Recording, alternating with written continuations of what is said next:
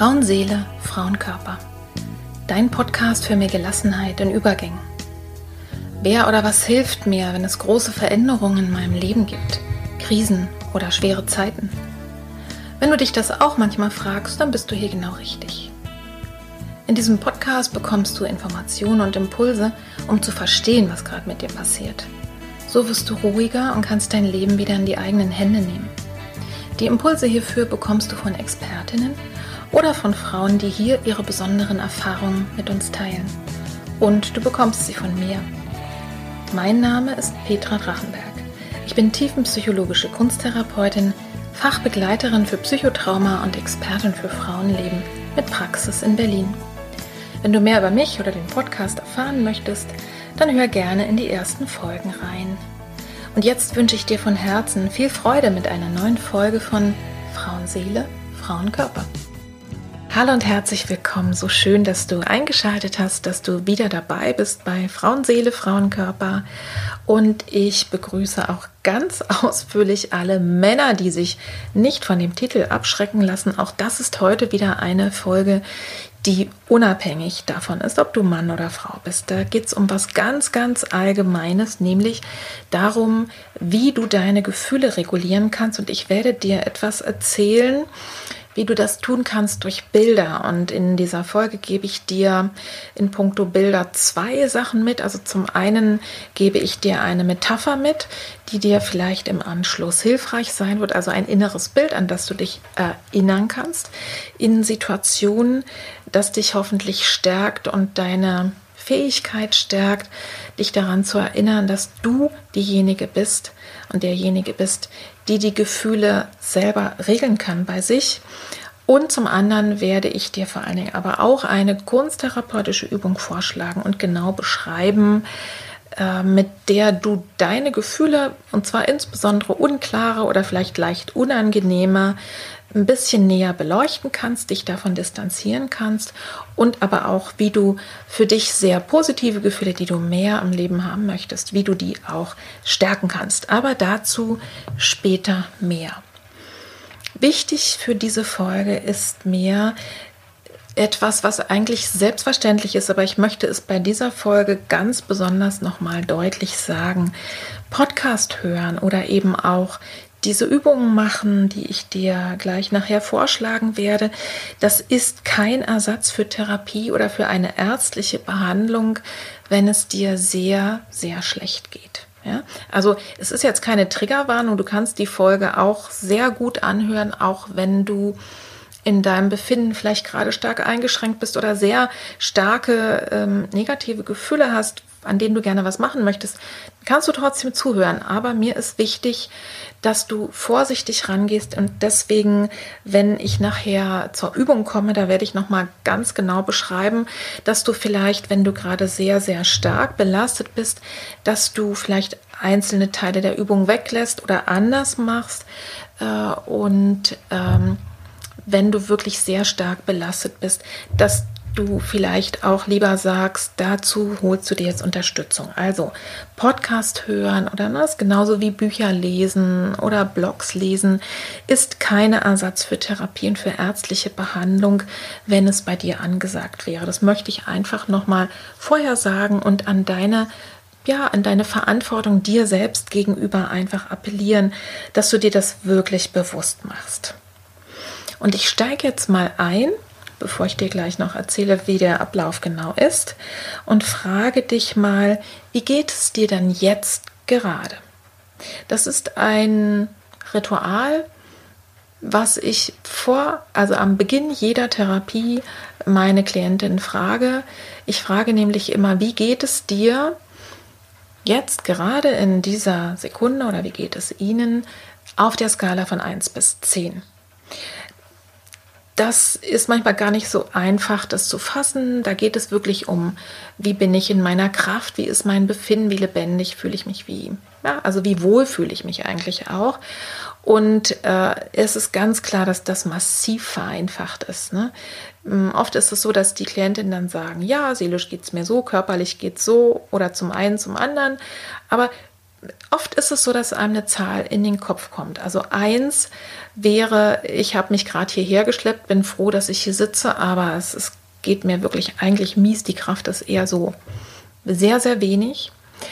Und zehn ist, yippie, ich weiß gar nicht, wohin mit meiner Energie. Mir geht's super. Äh, ich habe das Gefühl, ich kann die Sachen alle regeln. Es geht mir prima. Ne? Und frag dich das jetzt einfach mal in dieser Minute. Wie geht es mir jetzt auf der Skala von 1 bis 10? Und schau mal, das, äh, was dir einfach dafür ein Gedanke kommt und machst dir erstmal bewusst, die Zahlen sind einfach nur so eine Hilfestellung für dich selber. Ja, also das kannst du einfach mal schauen. Und dann mache ich es nämlich in der Praxis tatsächlich auch so, dass ich am Ende der Stunde, manchmal sogar zwischendurch, wenn wir an sehr belastenden Themen sind oder die einfach auftauchen, frage ich auch immer mal rein. Und wenn die Belastung zu groß wird, dass man merkt, jemand ist mit drei gekommen und geht jetzt hier in Richtung eins, dann hört man auch auf weil es dann einfach nichts bringt. Wenn die Belastung zu stark ist, kann das System überhaupt nicht verarbeiten. Ne? Also tatsächlich einfach mal zu gucken. In den meisten Fällen beobachtet man tatsächlich, dass es äh, durch das Arbeiten, durch das Gestalten, durch das Sprechen und wirklich zum Teil auch von traurigen, belastenden äh, Geschichten, dass es dennoch besser wird, also dass der Wert steigt. Das muss nicht unbedingt immer sein. Wichtiger ist darauf zu achten, dass es nicht so absinkt. Und das kannst du, wenn du magst, gleich mal für dich selber mitnehmen, auch in die Gestaltungsphase, dass du da auch aufpasst. Sag mal jetzt, wie geht es dir jetzt auf der Skala von 1 bis 10? Vielleicht schreibst du es dir auf und kannst dann nachher, wenn du hinterher gestaltest, kannst du auch, ne, kannst du dich das auch fragen, kannst dich zwischendrin fragen und fragst dich mal am Ende auch. Das ist manchmal eine ganz kleine, einfache, hilfreiche Übung und da musst du das nicht mal näher beschreiben. Also, ne, was fühle ich denn jetzt gerade? Jetzt komme ich mal zum Ablauf. Also, ich habe mich ein bisschen mit dem Thema Gefühle befasst und erzähle dir aber wirklich minimal was darüber. Also, was sind Gefühle? Warum haben wir sie? Als ich angefangen habe zu recherchieren, habe ich gedacht, wow, das ist wirklich ein Riesenthema. Also, ich werde dir ganz kurz was dazu erzählen und vor allen Dingen das, was ich verstanden habe. Da kann man jahrelang drüber studieren. Ja, dann äh, spreche ich mit dir darüber, Gefühle regulieren. Was meine ich denn eigentlich damit? Und gebe dir da auch ein, ein Bild mit. Ne? Also ein inneres Bild, mit dem du hoffentlich dann äh, später was anfangen kannst. Dann komme ich darauf zu sprechen, warum es eigentlich über Bilder eine viel bessere Möglichkeit gibt als nur über Sprechen alleine oder auch zum Beispiel über Nachdenken über Gefühle, warum du über Bilder äh, viel besser da rankommst. Und dann erzähle ich dir was über die Übung, also ganz konkret dazu. Ähm, und dann gibt es eine Zusammenfassung. Das ist die Folge von heute.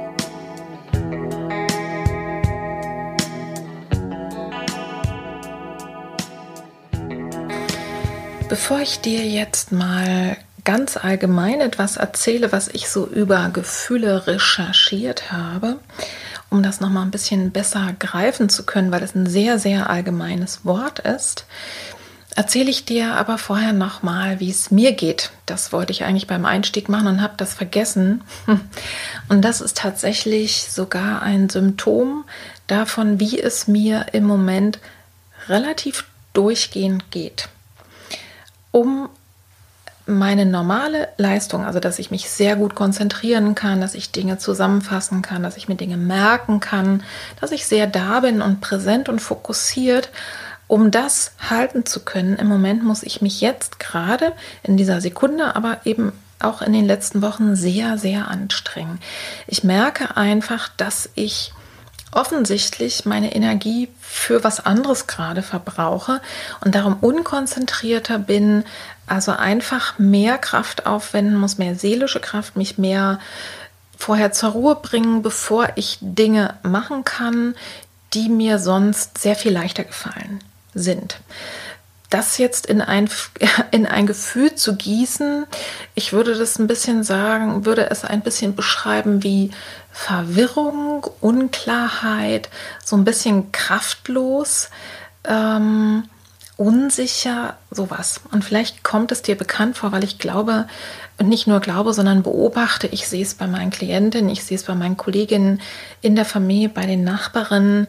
Wir alle sind sehr, sehr stark irritiert durch diese plötzliche Änderung unserer, ja, unseres Lebens, doch wirklich unseres ganzen Lebens. Ne? Und das ist einfach eine riesige Anpassungsleistung, die wir gerade bringen müssen, unterschiedlich, ne? Es gibt ja die Folge Corona seelisch bewältigen. Da kannst du gerne reinhören, wenn du die äh, noch nicht gehört hast. Da spreche ich ein bisschen ausführlicher drüber. Aber ich merke jedenfalls, dass es mich auch beeinflusst. Ich merke zum Beispiel auch Traurigkeit und Schmerz bei mir selber. Das hat ein bisschen gedauert, ich das so verstanden habe. Hm, was mir so fehlt, an körperlicher Berührung mit meinen Freundinnen, aber eben auch mit meinen erwachsenen Kindern, die da sehr vorsichtig sind, auch mit guten Gründen. Das heißt, wir haben die jetzt zum Beispiel gesehen mit Abstand ne, auf der Terrasse im Freien, aber uns wirklich nicht berührt. Und mein Mamaherz ähm, kann da ganz schwer mit umgehen und mein Körper. Also ich merke wirklich, dass mir da einfach ein Teil fehlt. Also das nur mal zu meinem Befinden gerade. Ähm, ansonsten geht es mir gut. Ich bin, ja, ich bin stabil. Ähm, ich habe ein gutes Umfeld. Es hat sich jetzt äh, gibt keine große Not oder auch niemand, der schwer erkrankt ist. Und das ist ja zum Teil sehr, sehr unterschiedlich, auch bei euch. Ne? Also, aber so geht es mir gerade und ähm, das wollte ich dir vorher nochmal erzählen, dich ein bisschen mitnehmen, wie es bei mir gerade so ist. Gefühle. Der Begriff ist ja sehr allgemein, der wird ja manchmal synonym verwendet mit Emotionen. In der Forschung gibt es da sehr, sehr viel. Also da wird gesagt, Gefühle sozusagen hat man und Emotionen ist es dann, wenn ich sie benenne oder irgendwie einordne. Also es gibt da eine sehr große Breite an Literatur und das ist einfach viel zu viel.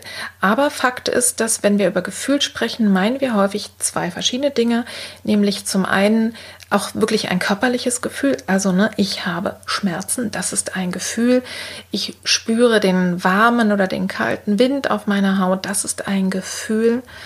Ähm, Oft ist ein Gefühl ein Körpergefühl und auf der anderen Seite benutzen wir ja das Wort Gefühl eben auch für so Seelenzustände. Ja? Und Gefühle, das ist mir erstmal wichtig, sind weder gut noch schlecht, sondern die sind einfach erstmal da. Die gehören einfach zu fühlenden Wesen. Ja? Man weiß eben auch, äh, natürlich, Tiere können auch Gefühle haben. Wie die ganz genau ausgebildet sind, das weiß man noch nicht so ganz genau, aber äh, ne? also fühlende Wesen können auf alle Fälle Lust und Unlust empfinden und leiden äh, und oder eben auch Spaß haben. Und was sind Gefühle? Gefühle sind erstmal Reaktionen auf Reize. Das ist so wie beim Pantoffeltierchen ja, oder beim Einzeller. Wenn man da unter dem Mikroskop irgendwie einen kleinen Pieks ransetzt oder irgendwie das, also einen Reiz reingibt, dann reagiert das. Und wir mit unserem ganz ausführlichen großen Nervensystem und unserem Gehirn, bei uns ist es natürlich umso stärker. Also es gibt fast keine Gefühle, die unabhängig sind von irgendwelchen Reizen. Auch wenn du glaubst zum Beispiel, dass es so ein vielleicht ein Dauergefühl gibt, gab es trotzdem mal einen Auslöser. Also es kann sein, dass ne, manche Gefühle so, so grundsätzlich immer da sind, dass ich denke, die sind einfach mit mir verwachsen, aber es ist immer eine Reaktion auf einen Reiz. Und es mag sein, dass dieser Reiz möglicherweise schon ein bisschen länger ähm, her ist. Gefühle, das habe ich mich auch gefragt, warum eigentlich? Ne? Warum fühlen wir eigentlich? Gefühle haben tatsächlich einen evolutionären Sinn. Und zwar dienen sie dem Überleben und der Arterhaltung, also letztlich ne, unserem Überleben als Individuum und der Arterhaltung, also dem äh, sozusagen dem Überleben unserer Art, also der Menschen. Und äh, sie sind oft gekoppelt, nicht immer. Das kommt ein bisschen drauf an, was man für ein Regulierungstyp ist. Aber häufig kann man das wenn man jemanden sieht, der ein starkes Gefühl hat, kann man das auch erkennen. Und es ist auch ähm, manchmal einfach erkennbar am Verhalten, ne? also dass jemand etwas tut. Ich habe ein Gefühl und tue etwas. Und es, ich, es gibt so eine Art Hierarchie. Du kennst das selber auch. Wenn du mal dringend auf die Toilette möchtest oder wenn du ganz dollen Durst hast, dann tritt einfach oder Hunger äh, oder Schmerzen, ähm, dann tritt einfach erstmal alles andere zurück. Da kannst du gar nicht mehr wahrnehmen, bin ich eigentlich traurig oder wütend oder wie geht es mir überhaupt? Dann, dann muss einfach, ne, dann ist dieses körperliche Gefühl so vorrangig, dass alles andere erstmal unwichtig wird und es tritt danach erstmal so ein Zustand der Erleichterung ein. Ja? Und dann fängt es an, sozusagen auf der anderen Ebene, also auf der, ne, wo es ein bisschen feiner wird, ähm, interessant zu werden. Körpergefühle äh, sind körperlich äh, messbar. Das ähm, da komme ich gleich nochmal drauf zu sprechen, woran man das sieht. Aber es ist so, dass eben der, unser Körper reagiert. Also mit Blutdruck und Puls, mit Hautspannung, ähm, mit ganz verschiedenen Dingen und eben zum Beispiel mit Tränen oder mit manchmal, wenn was lustig ist zum Beispiel, ne, kannst du das gar nicht steuern, dann lachst du einfach. Ne? Also da, da sind auch so Körperfunktionen mit äh, verbunden. Ja. Es gibt in der Literatur verschiedene ähm, Grundemotionen, also die Beschreibung von Grundemotionen. Manchmal sind es fünf, manchmal sind es sieben. Ich habe jetzt hier eins gefunden, äh, da sind, ähm, glaube ich, acht dabei. Und das fand ich eigentlich ganz schön und würde dir gerne mal an, anhand dieser Grundemotionen beschreiben, was das zu tun hat eben mit dem Überleben oder der Arterhaltung, also welchen Sinn das auch hat. Ich nenne dir die mal erstmal, das sind Ärger und Wut, Angst, Ekel, Freude, Liebe, Scham, Traurigkeit und Überraschung. Das wird hier sozusagen als Grundemotion geschildert. Und wir fangen mal mit Ärger und Wut an. Das haben wir ja relativ häufig von unseren Eltern gelernt, dass wir das eigentlich nicht so aus, ausdrücken sollen. Ne? Zumindest Wut wird nicht so gerne gesehen. Aber tatsächlich hat das seinen, äh, seinen Sinn, weil es uns nämlich in die Möglichkeit gibt, also da schießt wirklich Adrenalin in den Körper rein und wir haben eigentlich Lust, dem anderen eine reinzudreschen oder ne, sozusagen die Fäuste zu ballen. Der ganze Körper spannt sich an, Ärger und Wut oder eben zu schimpfen. Und das, der Hintergrund ist tatsächlich, dass wir uns eben verteidigen können. Ne? Also es geht darum, das eigene Überleben oder vielleicht auch die Brut zu verteidigen. Und dafür ist, hat die Wut tatsächlich einen evolutionären Sinn, dass die manchmal dann auch jetzt heute in unserer zivilisierten Gesellschaft ähm, ganz krude sozusagen Ausdrucksformen hat, ne? beim Autofahren zum Beispiel, ne? wenn mich jemand schneidet oder gefährdet, ähm, ist es wahrscheinlich nicht sinnvoll, dem eine reinzudrücken. Aber tatsächlich, ich glaube, da sind wir noch sehr, sehr stark dran an unserer Uhrzeit. Das kommt einfach hoch, diese Wahnsinnswut. Angst, welchen Sinn hat denn das? Ganz oft fühlen wir uns von der Angst ja, eher belästigt oder behelligt und wollen die nicht haben. Ne? Aber tatsächlich ist es ja so, dass die Angst uns auf etwas hinweist. Also zum Beispiel auf eine Gefahr und zu sagen, okay, es ist wahrscheinlich nicht so besonders geschickt, da und da hochzuklettern ohne Sicherung, weil ich könnte runterfallen und dann bin ich tot oder ich habe mir was gebrochen. Ne? Also ist die Angst weist uns auch hin auf gefährliche Situationen. Sie lässt uns Dinge vermeiden und das zweite ist, wenn ich eben mit etwas konfrontiert bin, was mir Angst macht, was dann wieder mein Überleben, also der Tiger zum Beispiel von früheren Zeiten, äh, also ne, was äh, mich gefährden könnte, dann laufe ich weg. Die Angst lässt uns weglaufen dass wir das auch heute in unserer Zeit, dass, dass sich das manchmal so ein bisschen umgewandelt hat äh, und dass wir vor allen möglichen Sachen Angst haben, das ist nochmal ein anderes Thema. Aber da kommt es erstmal grundsätzlich her und es hat immer auch heute, wenn du vor Situationen Angst hast, einen Sinn, einen evolutionären und auch für dich einen ganz, ganz individuellen Sinn. Ekel ist eigentlich ganz klar. Ich habe mich immer gewundert, warum das eigentlich ein Grundgefühl ist. Aber wir ekeln uns vor Dingen, die uns nicht gut tun. Also ne, wir wir, wir, essen nichts, was eklig riecht oder aussieht. Das ist ganz klar. Ne? Und wir halten uns vor ekligen Sachen fern. Also das dient einfach wirklich ganz klar dem Überleben. Freude und Liebe ist hier in dieser äh, Aufzählung ähm, als zwei extra Sachen aufgeteilt. Liebe, sage ich mal, ist, ist ja auch so ein ganz, ganz allgemeines Wort. Ich habe aber mal so zusammengefasst, wofür dient denn Freude und Liebe? Also zum einen natürlich zur Arterhaltung. Ne, Liebe und Sex, da geht es wirklich einfach darum, dass Nachkommenschaft gezeugt wird und äh, dass ich mich in dem Moment dass ich alle Vorsicht und alle Schranken fallen lasse und mich ganz, ganz eng mit jemandem verbinde. Genau das Gleiche, die elterliche Liebe mit den Kindern. Ne? Das kann sich eben so anfühlen, als wären meine Ich-Grenzen aufgelöst und ich lasse jemanden ganz, ganz dicht an mich ran. Und das dient tatsächlich eben der Arterhaltung. Freude, da geht's könnte ich mir sehr gut vorstellen, auch darum, äh, sozusagen in der, also einfach auch in der Gruppe gut aufgehoben zu sein, also auch freudige Erlebnisse zu haben, mit anderen gemeinsam schöne Dinge zu tun, um eben, äh, ja, tatsächlich in der Gruppe gut aufgehoben zu sein. Und das nächste, die nächste Grundemotion ist die Scham. Das ist auch etwas, was ganz, ganz schwer äh, zu fassen ist. Auch häufig in der Therapie habe ich damit zu tun. Und dahinter steckt tatsächlich auch dieses Gefühl, ich möchte eben nicht unangenehm auffallen. Ne? Also Scham dient häufig dazu, in der Gruppennorm zu bleiben und wenn ich mich anders verhalte, als die äh, Gruppe das vorgibt, dann werde ich beschämt oder es fällt unangenehm auf und darum lasse ich es lieber. Ja? Also früher war es ja wirklich so, dass die Menschen nicht alleine überleben konnten, heute ist es anders, aber die Scham ist uns geblieben. Die letzten beiden Grundemotionen sind Traurigkeit und Überraschung.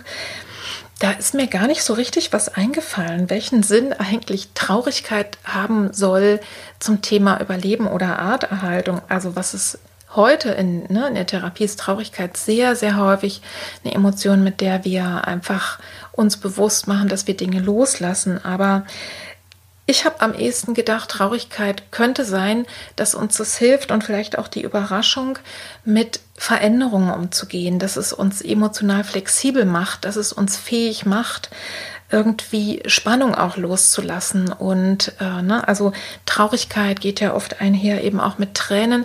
Und das wissen wir alle, wenn wir weinen, dann ähm, ist es so, dass wir da Spannung loslassen können. Also ich vermute mal, es gibt irgendeinen Grund, den ich jetzt nicht so klar benennen kann, warum auch Traurigkeit und auch Überraschung Grundemotionen sind, die einen evolutionären Sinn haben. Jetzt komme ich nochmal zu dem Thema Emotionen und Körper.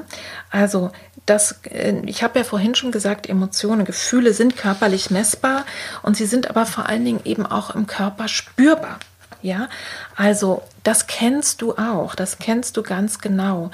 Wenn du Kinder hast zum Beispiel und dein Kind ist mal irgendwie im Supermarkt verloren gegangen oder wir hatten mal die Situation, dass äh, Jakob, als er sehr klein war, mit fünf schon Fahrrad fahren könnte, konnte und einfach irgendwie an der nächsten Kreuzung nicht gewartet hat auf uns wie vereinbart, sondern irgendwo in den Wald gefahren ist. Und in dieser halben Stunde, bis wir ihn dann wiedergefunden haben, war das so, dass ich vor Angst kaum atmen konnte. Ne? Das, das ist einfach, der Herzschlag ist erhöht. Ähm, man kann zum Teil nicht sprechen. Es, also, ne, es macht was mit dem Körper. Das kennst du, wenn man sehr, sehr große Angst um jemanden hat, zum Beispiel. Ne? Dann, äh, wenn du verliebt bist, das ändert ja das Gehirn. Also Forscher und Forscherinnen haben festgestellt, in der Verliebtheit ist das Gehirn so verändert wie äh, bei einer psychiatrischen Erkrank Erkrankung. Das heißt, du hast überhaupt gar keine klare Wahrnehmung mehr. Du nimmst nur noch ne, dieses, diesen einen Menschen wahr. Eben, du hast das Gefühl, die Ich-Grenzen lösen sich auf.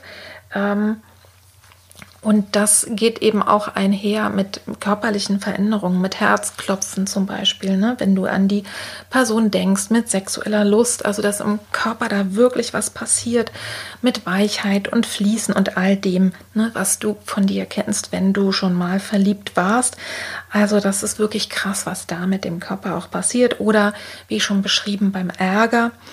Ähm, dass du äh, tatsächlich äh, spürst, wie alles eng wird, wie sich der Kiefer verkrampft, wie dein Herz nach oben geht. Ne? Manche ballen dann sogar unbewusst die Fäuste. Also es ist wirklich ganz, ganz klar und krass. Das sind natürlich alles sehr, sehr starke Momente, aber so geht es uns auch mit den kleinen Gefühlen. Vielleicht zum Ekel nochmal. Ne? Es ist so, wenn was richtig Widerwärtiges da ist, reagiert der Körper auch. Es dreht sich mir der Magen um. Also ich möchte am liebsten mich übergeben. Ne? Also so stark ist das. Und das ist nämlich auch die äh, sozusagen, ist vielleicht eine, eine kleine Brücke nochmal, wenn wir über Psychosomatik sprechen. Das heißt, der Körper spricht auch über unsere Gefühle mit uns. Und zwar ganz besonders, wenn wir äh, nicht spüren wollen. Also wenn ganz besonders in der Psychosomatik ist es so, dass der Körper uns etwas sagt über unser Gefühl, was wir so bewusst nicht wahrnehmen können oder wahrnehmen wollen. Ja, sondern äh, dann wird es manchmal sehr, sehr stark oder umgekehrt natürlich auch, dass unser körperliches Befinden sich auch auswirkt auf unsere Seele. Also Psychosomatik ist ein anderes großes Thema, aber ähm, es kann sein, dass ich so große Angst habe, dass ich wirklich das Gefühl habe, ich muss mich gleich übergeben und, ne, und kann dann nicht das machen, was ich eigentlich machen wollte. Und es gibt ähm, bei den kleineren Emotionen eben aber auch, die uns nicht so deutlich sind, passiert trotzdem was im Körper. Und das bei mir zum Beispiel, ich, wenn ich angespannt bin, wenn ich traurig bin, wenn ich Angst habe, merke ich es manchmal erst daran, dass mein Nacken verspannt ist, dass ich Ohrgeräusche bekomme, dass ich Rückenschmerzen bekomme. Und dann weiß ich, okay, es hat sich im Körper mal wieder dieser und jener Muskel angespannt äh, und das ist mir gar nicht aufgefallen, das fällt mir jetzt auf. Und dann kann ich aber in dem Moment was damit tun. So, das war jetzt mal einmal der kleine Ritt durch das Thema, was sind Gefühle überhaupt und welchen Sinn haben sie.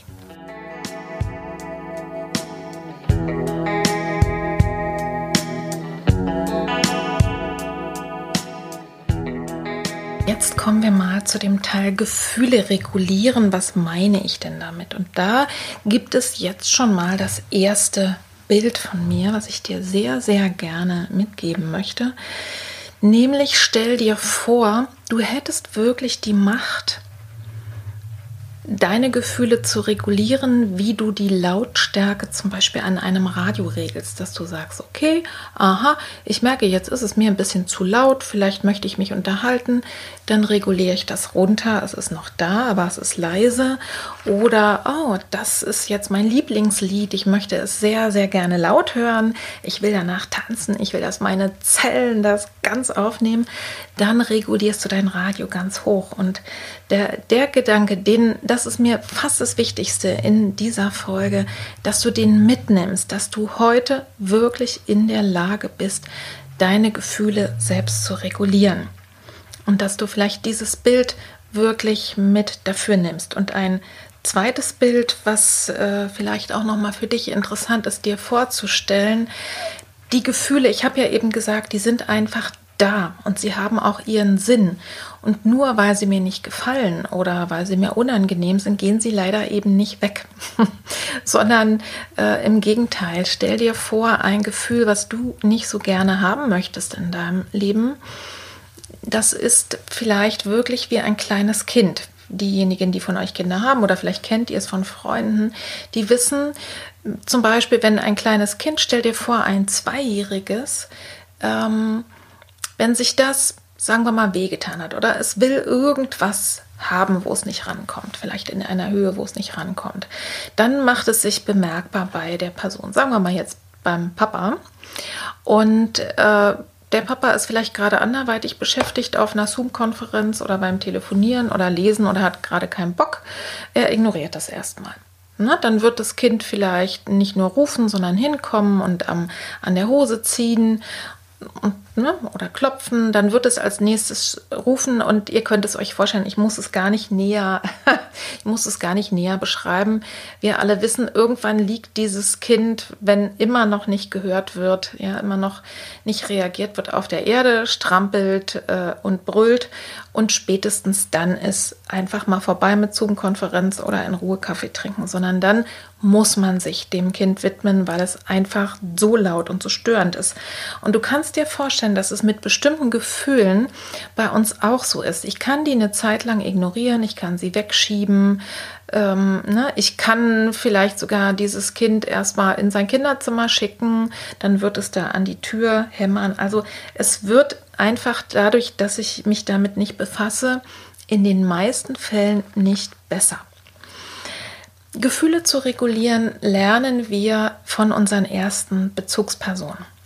Ja, wir sind als Menschen im Gegensatz tatsächlich zu anderen Säugetieren nicht in der Lage, am Beginn überhaupt unser Überleben alleine zu sichern. Und zwar weder das Äußere, ne, also Nahrung und Wärme regulieren, ne, also den zum Beispiel die Körpertemperatur zu regulieren.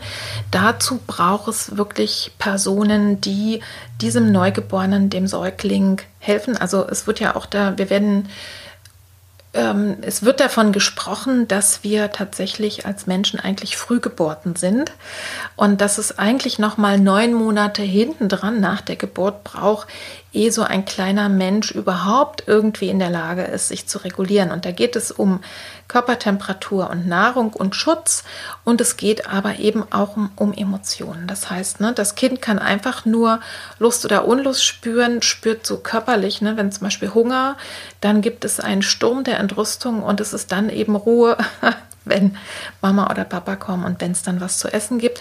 Aber eben auch die beruhigende Stimme. Es wird getragen, es wird rhythmisch geschaukelt. Das ist ja, das sieht man ja in allen Kulturen, dass es eben ähm, Formen gibt, einfach Babys, kleine Kinder, die traurig sind, ähm, zu regulieren und dann beruhigen die sich auch wieder. Ne? Und mit der Zeit lernen wir eben Stück für Stück, insbesondere dann, wenn unsere Eltern das eben gut und sicher gemacht haben, dass wir auch mal schlimme Emotionen haben können, aber es wird auch wieder gut. Grundsätzlich wird es gut und unsere Angst, unsere, unser Schmerz, unser Hunger wird beantwortet und ne, das gibt so ein Grundvertrauen. Und ähm, dann wird es vielleicht mal ein bisschen ausgedehnt. Das Kind lernt zu warten, lernt sich auch selber zu regulieren. Das können kleine Babys auch. Die haben auch so kleine Zeichen, dass die dann zum Beispiel, wenn sie angespannt sind, erstmal sich selber an den Händchen und Füßchen berühren oder, ne, also die sind jetzt auch nicht völlig unfähig. Aber der, was mir wichtig ist zu sagen, kleine Kinder, Babys, die können sich erstmal nicht regulieren oder sehr, sehr schwer alleine Erwachsene können das, aber in unterschiedlichem Maße. Und da wird es jetzt eben spannend, wenn du nämlich äh, aufgewachsen bist in einem Umfeld, wo dir eben nicht geholfen wurde ne? oder wo die erwachsenen Bezugspersonen einfach mit sich selber zu tun hatten oder auch bestimmte Gefühle selber gar nicht wollten, auch nicht bei dir, dann äh, ist gab es auch eine Regulation, aber die sah eben anders aus. Ne? Im guten Falle ist es so, dass die Eltern das Kind hochnehmen. Es ist vielleicht schon gefüttert und gewickelt und es weint immer noch, vielleicht weil es einfach Bedürfnis nach Nähe hat, ne? also Angst hat vom Alleinsein. Dann wird es vielleicht hochgenommen oder freundlich angesprochen und die Person sagt, du möchtest jetzt nicht allein sein, du hast Angst, ähm, alles wird gut, so ungefähr ne? gesprochen. Und es kann sein, wenn eben diese Angst immer wieder und immer wieder nicht beantwortet wird oder negativ äh, beantwortet wird, beispielsweise durch, keine Ahnung, Brüllen, Schütteln oder sowas, ne, je nachdem, ähm, dass dann tatsächlich ähm, die Kinder auch aufhören, ähm, Gefühle überhaupt zu fühlen. Also einfach, das dient dann auch wieder dem Überleben. Das heißt, es, wir haben auf die eine oder andere Weise gelernt, unsere Gefühle zu regulieren und ich, ich sag mal Beispiel, ich gehe mal an meinem eigenen Beispiel daran. Ich habe in meiner eigenen Kindheit, insbesondere in der frühen Kindheit, ähm, wirklich gelernt, da war so viel in meiner Familie auch an, an Streit und auch an Gewalt, auch an großen Emotionen, äh, die für mich als Kind eigentlich nicht aushaltbar gewesen sein müssen ähm, dass ich wirklich gelernt habe, meine Gefühle auch runterzuregeln. Das hat einen Nachteil, weil ich nämlich bis heute noch, wie ich dir ja eben beschrieben habe, manchmal noch dran bin, mir das zu erlauben und genau und hinzuspüren. Auf der anderen Seite habe ich eben auch gelernt, sehr feinfühlig wahrzunehmen, wie geht es den anderen. Das habe ich mal in einer Podcast-Folge auch ne, über Hochsensibilität auch schon erzählt. Das ist manchmal eine Folge eben von so einer Kindheit. Aber Der Vorteil ist, ich kann eben auch selber ganz bewusst meine Gefühle zurücksetzen. Das heißt, in der Therapie zum Beispiel ist es so, da bin ich dann vorbereitet, es ist mir klar, womit ich zu tun habe und ich kann mitschwingen und kann aber, wenn wenn ich merke, es könnte jetzt äh, im normalen Leben schon viel zu viel für mich sein, kann ich mich selber runterregeln und voll da sein und emotional auch voll da sein, aber eben dann mache ich quasi innerlich den Regler runter und kann bei der Klientin sein, ohne selber emotional mit ihr gemeinsam zum Beispiel in Tränen auszubrechen. Ja? Also das, es hat auch alles so seine Vor- und Nachteile. Du hast vielleicht gelernt, wenn du in einer Familie aufgewachsen bist, die ähm, ne, wo bestimmte Gefühle einfach nicht erlaubt waren oder das eben auch nicht üblich war, hast du vielleicht auch gelernt, überhaupt lieber insgesamt so ein bisschen zurückhaltend zu sein. Also ähm, das einfach wenig zu äußern. Also deine, dein Gefühlsradio läuft vielleicht immer leiser.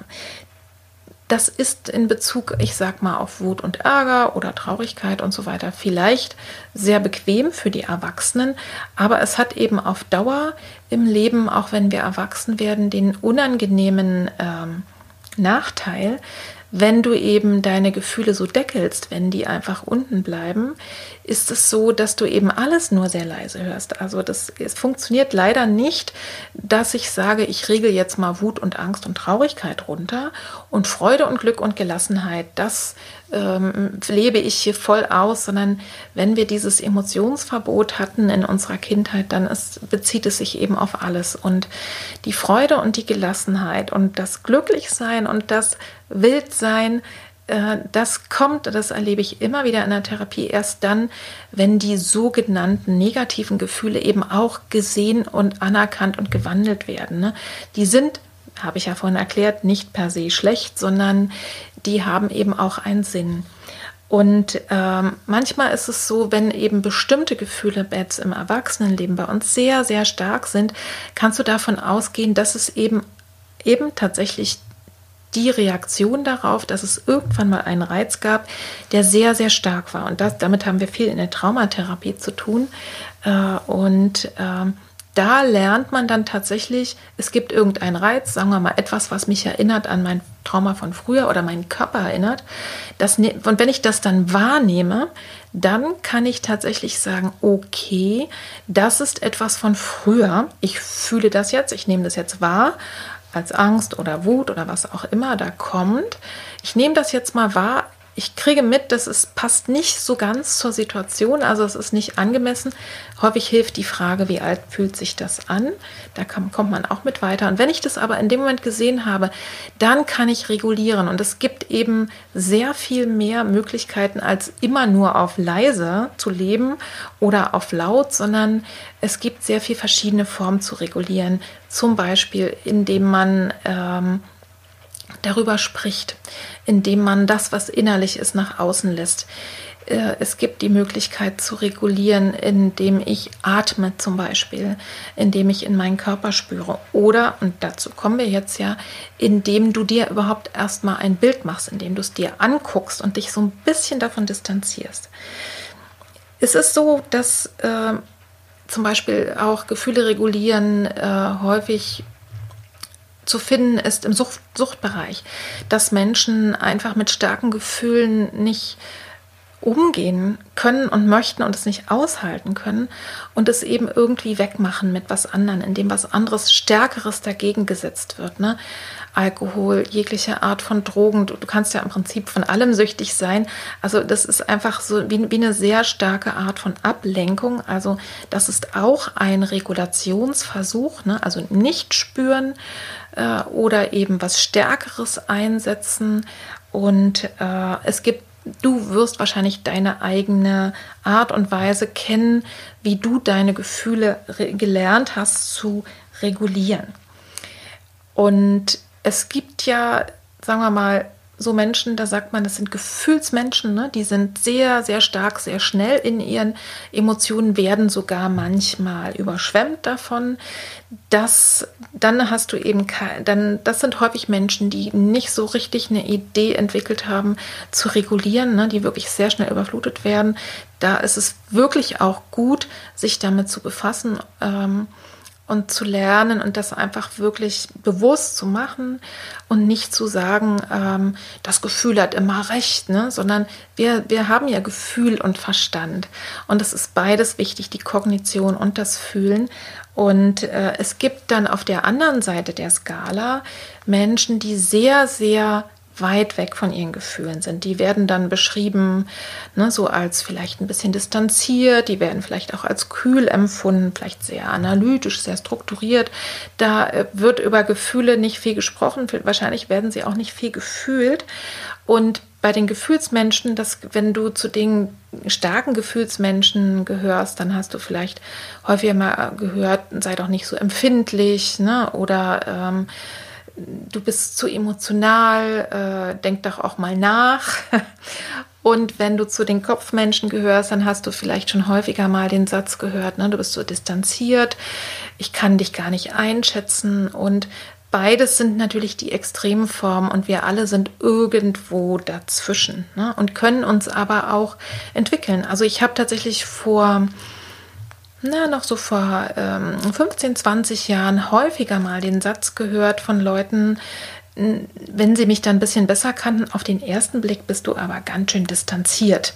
Also du, das, du bist gar nicht so zu fühlen so richtig. Ne? Und ich denke, das hatte tatsächlich noch so die Folgen, dass ich ja, dass das einfach so zu mir gehört hat, dass mir gar nicht klar war, dass ich das auch so ausstrahle, dass ich erstmal grundsätzlich vorsichtig war mit Gefühlen, sowohl die zu zeigen, als auch die von anderen wahrzunehmen, weil ich mich vor Überflutung schützen wollte. Ne?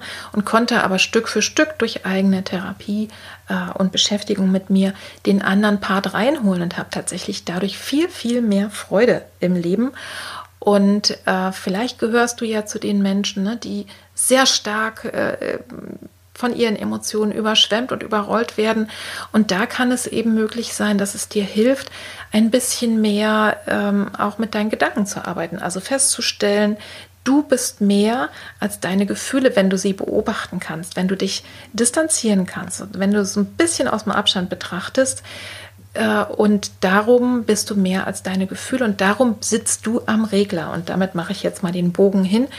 Der Gedanke, den möchte ich dir mitgeben, du als erwachsener Mensch, als erwachsene Person sitzt an deinem Gefühlsregler und du kannst deine Gefühle regeln und du kannst auch lernen, indem du dich damit beschäftigst, deine Gefühle auf eine gute Art und Weise zu regeln, nämlich nicht indem du einfach alles weghältst und auch nicht, indem du dich davon überrollen lässt oder indem du es betäuben musst, sondern es gibt auch andere Möglichkeiten und eine davon stelle ich dir jetzt gleich vor und das ist nämlich das Gestalten und das ist das sozusagen die praktische Übung, die ich am Beginn schon angekündigt habe.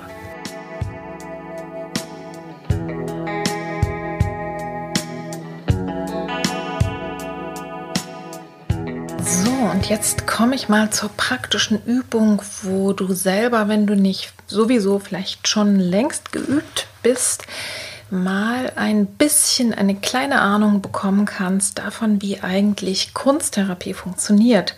Und bevor ich dir die Übung beschreibe, äh, sage ich mal, warum es funktioniert. Ich sage ja relativ häufig äh, einmal, Bilder sind die Muttersprache deiner Seele. Das ist das eine. Das heißt, wir kommen wirklich an unsere Ursprache und das Bild kann tatsächlich ein Weg sein, wenn wir uns damit befassen und das Bild gestalten und dann darüber sprechen und dafür Worte finden, dass wir äh, an unsere Muttersprache kommen und dass wir uns selber besser verstehen. Und das Zweite, was ich sehr häufig sage, ist, Bilder sind Gefäße für Gefühle. Das heißt, es ist ein Gefäß, ne, ein wertvolles Gefäß, etwas, wo ich wirklich mal was reinlegen kann und in dem Moment mich aber auch distanziere. Was ich auch mache, ich handle. Das ist das ganze Gegenteil von Hilflosigkeit. Wenn man was machen kann, ist es immer schon ein Schritt besser, als wenn man das Gefühl hat, ich kann gar nichts tun. Und das heißt, ich bringe etwas von innen nach außen, was häufig ein ganz starker Moment ist, äh, wirklich auch drucklos zu werden, ja. Und ich kann mit dem, was ich dann aufs Papier bringe, auf Augenhöhe gehen. Ich kann mich zum Teil distanzieren, aber auf so eine gesunde Art und Weise, nicht indem ich wegschaue, sondern ganz im Gegenteil, indem ich hinschaue. Und im Bild kann ich sogar was ändern. Also das ist sowas wie Probehandeln. Und äh, indem ich eben nicht nur gestalte, sondern eben dann anschließend auch darüber spreche, dafür Worte finde, äh, oder auch dazu schreibe, balancierst du Verstand und Gefühl aus? Also das, was wir ja vorhin schon mal hatten, ne? dass ich mich nicht nur in die eine oder in die andere Richtung bewege, sondern das Gefühl und Verstand in Balance kommen. Und das ist eben dient wirklich sehr der Verarbeitung und dient eben auch einfach dem Wohlgefühl. Da bist du, kommst du einfach wirklich in die Balance. So, du brauchst ein kleineres Blatt das kann ein A4 sein oder auch ein A5.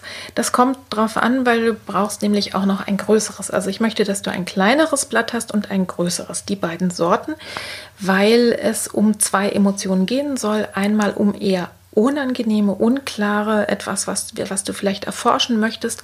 Und dann um die Emotion, die ganz auf der anderen Seite der Gefühlsskala liegt, was wäre denn das ganze Gegenteil von dem? Und das bekommt dann den größeren Platz und das kleinere Blatt Papier ist genau dafür gedacht, die, äh, sagen wir mal, eher belastende Emotion darauf zu bringen. Ich ähm, möchte, bevor, ach, und wir brauchen natürlich noch Farben oder auch Collagematerial. Also du kannst ja, wenn du weißt, worum es geht, äh, ne, dass du bestimmte Gefühle aufs Papier bringen möchtest oder äh, ja, Zustände, körperliche Zustände, manchmal kann man es ja gar nicht genau befassen, die aber tendenziell eben eher unangenehm, unklar oder vielleicht ein bisschen schwammig sind, über die du mehr erfahren möchtest, da kannst du ja auch mal gucken, ob du in ähm, bei deinen gesammelten Karten oder in Illustrierten auch sogar Bilder findest, die du dafür verwenden möchtest. Und eben auch für dieses, wie wäre es denn genau im Gegenüber? Also gibt es sowas, äh, kannst du gucken und eben auch Farben ähm, und dann schau einfach, was du da hast. Ja, ich bin immer äh, ein bisschen, ich warne immer ein bisschen vor den flüssigen Farben. Also achte mal drauf, wie es dir so sehr, wie es dir selber geht. Flüssige Farben bringen eben auch immer sehr schnell die Gefühle ins Fließen. Also Wachskreiden, Pastellkreiden, Buntstifte und sowas äh, sind auf alle Fälle auch gut. Und wenn du geübt bist mit flüssigen Farben, kannst du die natürlich auch nehmen. Also ich meine jetzt Gouache oder Acryl oder ne, ein Tuschkasten oder Aquarell. Und wichtig ist eben ein größeres und ein kleineres. Und wir beginnen jetzt erstmal mit diesem äh, Gefühl, was erstmal, was auf das kleinere Blatt kommt. Einfach deswegen, damit es ja, handhabbar bleibt, ne? Und auch um das ins Verhältnis zu setzen. Und da möchte ich jetzt nochmal dich äh, ganz stark dazu einladen und nochmal sagen, für wen diese Übung jetzt geeignet ist. Die ist nämlich geeignet für dich, wenn du sagst, ich habe da ein unklares Gefühl oder so eine Spannung oder ich weiß nicht, es ist schwammig, es ist nicht greifbar oder ich kenne das schon, ich kann es vielleicht sogar benennen, das ist so eine Angst oder vielleicht eine Gehemmtheit oder was auch immer, also etwas vielleicht, was so ein bisschen im Sinne von lästig ist. Es ist, ich würde dir äh, sehr stark davon abraten und möchte dir davon abraten, das alleine zu machen, wenn es sich um sehr große, sehr belastende Gefühle handelt, wie ich sag mal so zerstörerische Gefühle wie Selbsthass oder Panikgefühle oder was auch immer, äh, starke Scham. Da möchte ich wirklich an dich appellieren, ähm, es nicht zu tun, es wirklich auch nicht alleine zu gestalten, sondern dann den zweiten Teil äh, mitzumachen. Da geht es darum, was wäre dann das Gegenüber davon? Also wenn man sich eine Gefühlsskala vorstellt wie eine Uhr, wenn auf der einen Seite diese starke Panik ist, was ist denn genau auf der anderen Seite? Also was wäre denn, wenn ich, wenn das weg wäre, ne? wenn ich also das nicht leben müsste, wie würde es sich denn dann anfühlen? Da kannst du herzlich gerne auch mitmachen, aber tatsächlich nicht bei dem. Das kann man auf alle Fälle gestalten, aber das würde ich immer nur zusammen mit Profis machen. Und alle, die jetzt rangehen, es kann ja auch manchmal bei den schwammigen Gefühlen etwas Großes dahinter sein. Kunsttherapie ist eben ein sehr, sehr starkes Mittel. Das muss ich wirklich sagen. Ich erlebe es immer wieder in der Praxis. Und deswegen warne ich jetzt auch so davor, weil alles, was wirkt, hat auch Nebenwirkungen. achte wirklich sehr auf dich. Das heißt, bevor du startest, frag dich, wie geht es mir auf der Skala von 1 bis 10? Wenn du sowieso schon bei 2 bist, dann such dir einen Moment, wo es dir besser geht. Dann würde ich das einfach gleich mal lassen oder nur mit der äh, Ressourcenfarbe zu arbeiten. Äh, und sagen wir mal, wenn du in einem Bereich bist, wo du selber merkst, ja, das ist okay, da kann ich mit umgehen, dann frag dich vielleicht auch beim Gestalten. Also mach immer mal Stopp, spür mal rein, wie geht's mir jetzt, wie geht's mir jetzt. Also, dass du selber so einen kleinen Check-up machst für dich äh, und auch am Ende vom Gestalten, dass du da wirklich gut auf dich achtest und gut auf dich aufpasst. So, und äh, wenn du also jetzt loslegst mit deinem kleineren Blatt und auch schon eine Idee entwickelt hast, welches Material könnte dann geeignet sein, welche Collage, dann fängst du an und gestaltest eben mit diesem Wissen, ich achte auf mich, ich gucke einfach, wie es mir geht. Mm. Und dann lässt du die Hände einfach machen. Wenn die Gedanken kommen, dann ist es okay, dann mach es auch. Wenn du Worte schreiben möchtest, dann mach es auch. Erstmal geht es wirklich darum, in die Fläche, in die Form zu kommen. Das kann abstrakt sein oder auch ganz gegenständlich. Das ist ganz egal. Lass einfach wirklich, lass dich so weit wie möglich, wie es dir möglich ist, einfach ein bisschen fallen und lass einfach deine Hände machen. Und dann wird dein Unbewusstes irgendwann da auch mitgestalten. Und ähm, du kannst immer mal wieder nach einer Weile, je nachdem, ob du sehr schnell gestaltest und dann ist es schon fertig oder ob du das Gefühl hast, es dauert noch ein bisschen und du brauchst noch was, kannst du immer mal das Gefühl wieder, also das Bild mit diesem Gefühl, wo du es irgendwie dem eine Form gibst, mal wieder ein bisschen auf Abstand betrachten, dir anschauen und spüren, will da noch was hinkommen oder nicht. So. Und wenn du dann das Gefühl hast, es ist jetzt soweit erstmal okay, ja, da gibt es auch kein richtig oder falsch oder ne, dass man, das kann man an nichts richtig festmachen. Ich denke, du wirst eine Ahnung davon haben. Und dann distanziere dich erstmal davon. Und zwar tatsächlich räumlich, aber auch so ein bisschen, äh, guck, versuche dir dieses Bild dann anzuschauen. Vielleicht machst du es ja auch mit einer Freundin oder mit jemand anderem zusammen. Dann ist es noch ein bisschen leichter. Dann vielleicht macht ihr es auch zu zweit. Dann kann man äh, darüber auch ins Gespräch kommen. Aber distanziere dich mal so ein bisschen und guck dir dieses Bild an, als wäre es was ganz Eigenständiges. Ich sag mal wirklich, wie als es wäre es ein ganz eigenes Wesen, etwas, was du so noch gar nicht kennst. Es kam aus dir, aber das bist nicht du, sondern es ist jetzt was Eigenständiges. Und beschreibe einfach mal, was du siehst. Also tatsächlich kann man sagen, ne, es ist das und das. Ich sehe eine runde Form. Äh, es ist sehr viel in der Mitte. Oder also versuch's mal wirklich so relativ neutral zu beschreiben. Und du kannst auch gucken, welche Ideen dir dazu kommen. welche, du kannst dich auch fragen, wie fühlt es sich denn für mich an? Da bist du gehst du vorsichtig mit um, aber und vielleicht äh, verbindest du auch was damit. Also schreib mal einfach deine Ideen und Gedanken, deine Assoziationen, deine Resonanz dazu auf und äh, reichere das erstmal an. Und dann als nächstes äh, frage dich mal, guck das Bild an und frag dich mal, was braucht dieses Bild? Auch das ist wieder dieses auf Augenhöhe. Du guckst es dir an und ein bisschen so, als wäre es wirklich wie ein eigenständiges Wesen, ja, was unabhängig von dir existiert. Und dann frage dich, was braucht dieses Bild? Und es kann eben sein, dass du dann in der Gestaltung äh, feststellst, was man zum Beispiel machen kann, ist auch das auf ein größeres zu legen und beispielsweise einen Rahmen zu schaffen. Das ist eine Möglichkeit, sich zum Beispiel von, von sehr starken, unangenehmen Gefühlen zu distanzieren, indem man einen breiten Rahmen drum macht und es sich anguckt wie ein Bild zum Beispiel. Aber es kann sein, dass du sagst, da fehlt noch, da würde ich gerne die Farbe reinmachen.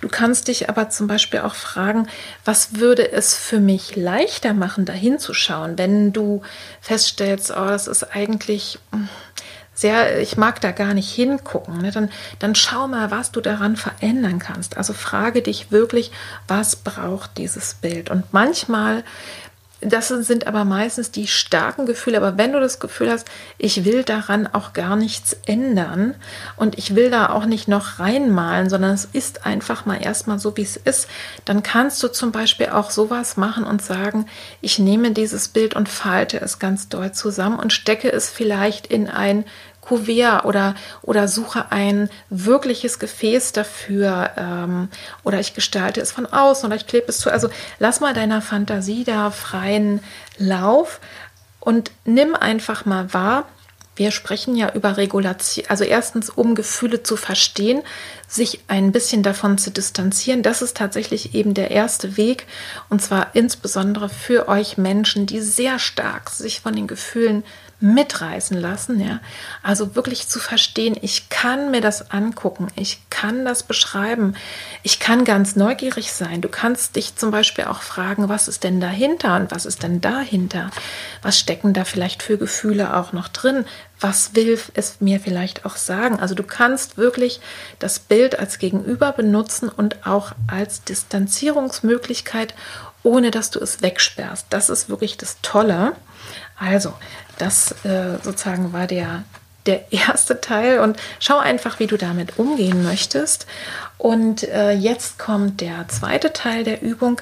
Da nimmst du dir das größere Blatt und ähm, hast vielleicht vorher auch schon für die Farben gesorgt, weil du ja wusstest, es geht um das Gegenüber auf der Gefühlsskala, ne? dass du jetzt mal loslegst und sagst, okay, wenn ich dieses Schwammige, dieses Unklare, diesen Druck oder was auch immer bei dir war, das Angstgefühl, die Lähmung, wenn das weg wäre, wie würde sich das anfühlen und dann genau das Gleiche, ne? einfach zu gestalten, lass deine Hände machen, lass mal kommen und schau mal, es kann sein, dass du zunächst so ein Widerstand spürst, wie ein Verbot, ne? weil ähm, das Unbewusste, also das, was wir viele Jahre eben sozusagen als Möglichkeit hatten, um einfach ähm, durchs Leben zu kommen und nicht gefährdet zu sein, da gibt es manchmal so Anteile, die sagen, nee, nee, nee, nee, nee, also, ne, das geht ja gar nicht, ne, ist ja viel zu gefährlich, da kann das und das passieren. Aber schau mal, geh nicht über deine Grenzen, aber lass, nimm es einfach spielerisch, weil es ist ja nur ein Bild, es ist jetzt kein Staatsvertrag und es passiert nichts Schlimmes, wenn du dir einfach mal vorstellst, zum Beispiel, wie würde sich Gelassenheit anfühlen oder Freiheit oder durchatmen. Wie würde es sich anfühlen, wenn ich mutig wäre, wenn ich Lust hätte auf das Leben? Ne? Also lasst es mal alles einfließen und auf dieses große Blatt kommen und spür mal selber. Auch da ist es gut, dich immer wieder zu fragen, wie geht es mir auf der Skala von 1 bis 10? Wie geht es mir? ähm, ne, um selber ein bisschen also aufmerksam zu sein und gut aufzupassen. Aber das ist normalerweise eigentlich ähm, gut zu machen. Wenn du selber merkst, es geht irgendwie gar nicht, dann ist es so. Dann äh, beschimpfe dich nicht dafür oder kritisiere dich nicht dafür. Vielleicht gelingt es dir dann wenigstens aber zum Beispiel nach einem Bild im Außen zu gucken, was schon fertig ist und zu sagen, ach schau mal, dass diese Seite in die Illustrierten oder so, ne, die, dass du dir äh, tatsächlich dann dieses Bild nimmst und gerade es nicht selber gestaltest. Was du dann machen kannst, ist genau das Gleiche. Du stellst dich gegenüber und du beschreibst dieses Bild und du guckst es dir an und du verbindest dich damit. Ähm, also zum einen ist es wieder ein Gegenüber, was mit dir spricht, aber mit diesem Ressourcenbild kannst du dich eben auch viel, viel stärker auch verbinden. Das heißt, du kannst dich davon bestrahlen lassen, du kannst einfach mal spüren, wenn du das beschreibst, wenn du darüber sprichst, wenn du darüber schreibst, welche Anteile davon sind schon in deinem Leben und sei es eben auch nur ganz klein und was macht es mit dir, dir das überhaupt vorzustellen? Und ich kann dir garantieren, ich habe immer die Diskussion mit meinen Klientinnen, dass die sagen, ja, das ist hier, das Leben ist kein Wunschkonzert und das Leben ist auch kein Ponyhof. Und klar kann ich das jetzt hier alles mir aufmalen und schön malen, aber die Wirklichkeit ist doch ganz anders. Und ich sage dir, das, was du gestalten kannst, das, was du dir vorstellen kannst, was gestaltbar ist, das kann auch zumindest in Anteilen in dein Leben kommen. Das gehört zu dir. Das gehört einfach ähm, zum Potenzial mit dazu. Und du kannst dich wirklich ganz, ganz stark damit verbinden. Zum Abschluss dieser Übung kannst du zum Beispiel die beiden, äh, das größere und das kleinere Bild, einfach mal nebeneinander legen und mal wahrnehmen, wie sich das anfühlt, dass es beides gibt. Es kann sein, dass du eben, ähm, wenn du das Ressourcenbild in dich aufgenommen hast, zum Beispiel nochmal ganz anders auf das kleinere, also ich sag mal auf das Problembild schauen kannst, was du auch probieren kannst. Das muss man einfach ausprobieren und gucken und du wirst ein Gespür haben dafür, ob das stimmt. Du kannst dieses ähm, mit den unangenehmen Gefühlen kannst du mal in das Ressourcenbild mal reinlegen und mal rauflegen. Das kann auch wie ein Gefäß sein, also dass das mal aufgehoben wird und aufgehoben ist in diesem großen Ganzen angenehm, dass es da vielleicht viel besser äh, sozusagen anschaubar ist oder dass es einfach sozusagen beides nebeneinander stehen kann. Schau mal einfach, was da für dich selber stimmt. Und wenn du möchtest, dann äh, kannst du gerade dieses schöne Ressourcenbild, dieses Gegenüberbild dir irgendwo in deine Wohnung hängen oder du fotografierst es dir ab, schaust es dir an und lässt dich einfach mal ganz intensiv von diesen Gefühlen auch bestrahlen und regelst damit sozusagen deine deine Kompetenzen, deine Potenziale, deine angenehmen Gefühle nach oben, weil du die anderen ja eben auch zugelassen hast, ja? Also, soweit diese praktische Übung und dabei wünsche ich dir viel Vergnügen und jetzt kommen wir zur Zusammenfassung.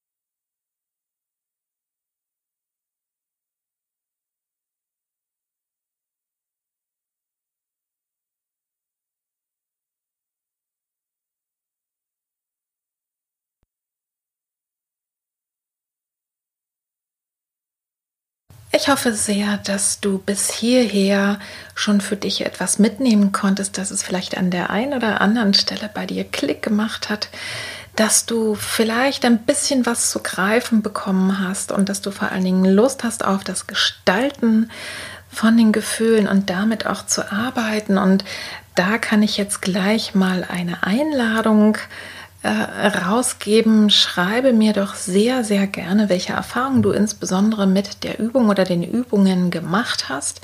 Und du kannst mir sehr gerne per E-Mail oder die Leute, die über Instagram kommen, auch über eine direkte Nachricht über meinen äh, Insta-Kanal Innere Landschaften, kannst du mir gerne dein Bild zuschicken und ich schreibe dir dann gerne ein, zwei, drei Sätze dazu. Das ist ja vielleicht für dich spannend zu hören, äh, ja, was mir einfällt, wenn ich das sehe. Das ist natürlich keine Therapie, sondern es ist einfach ein kleiner Impuls, der aber vielleicht immer interessant ist. Ich mache das ja schon auch äh, selber auf dem Insta-Kanal, dass ich euch manchmal Maltagebuch ähm, Bilder reinstelle und Ihr seht ja, wenn ihr es verfolgt, was da auch für Ideen noch dazu kommen. Und das kann man dann nehmen wie ein Buffet und sagen, das, was mir geliefert wird dazu, was die andere Person sagt, das finde ich spannend.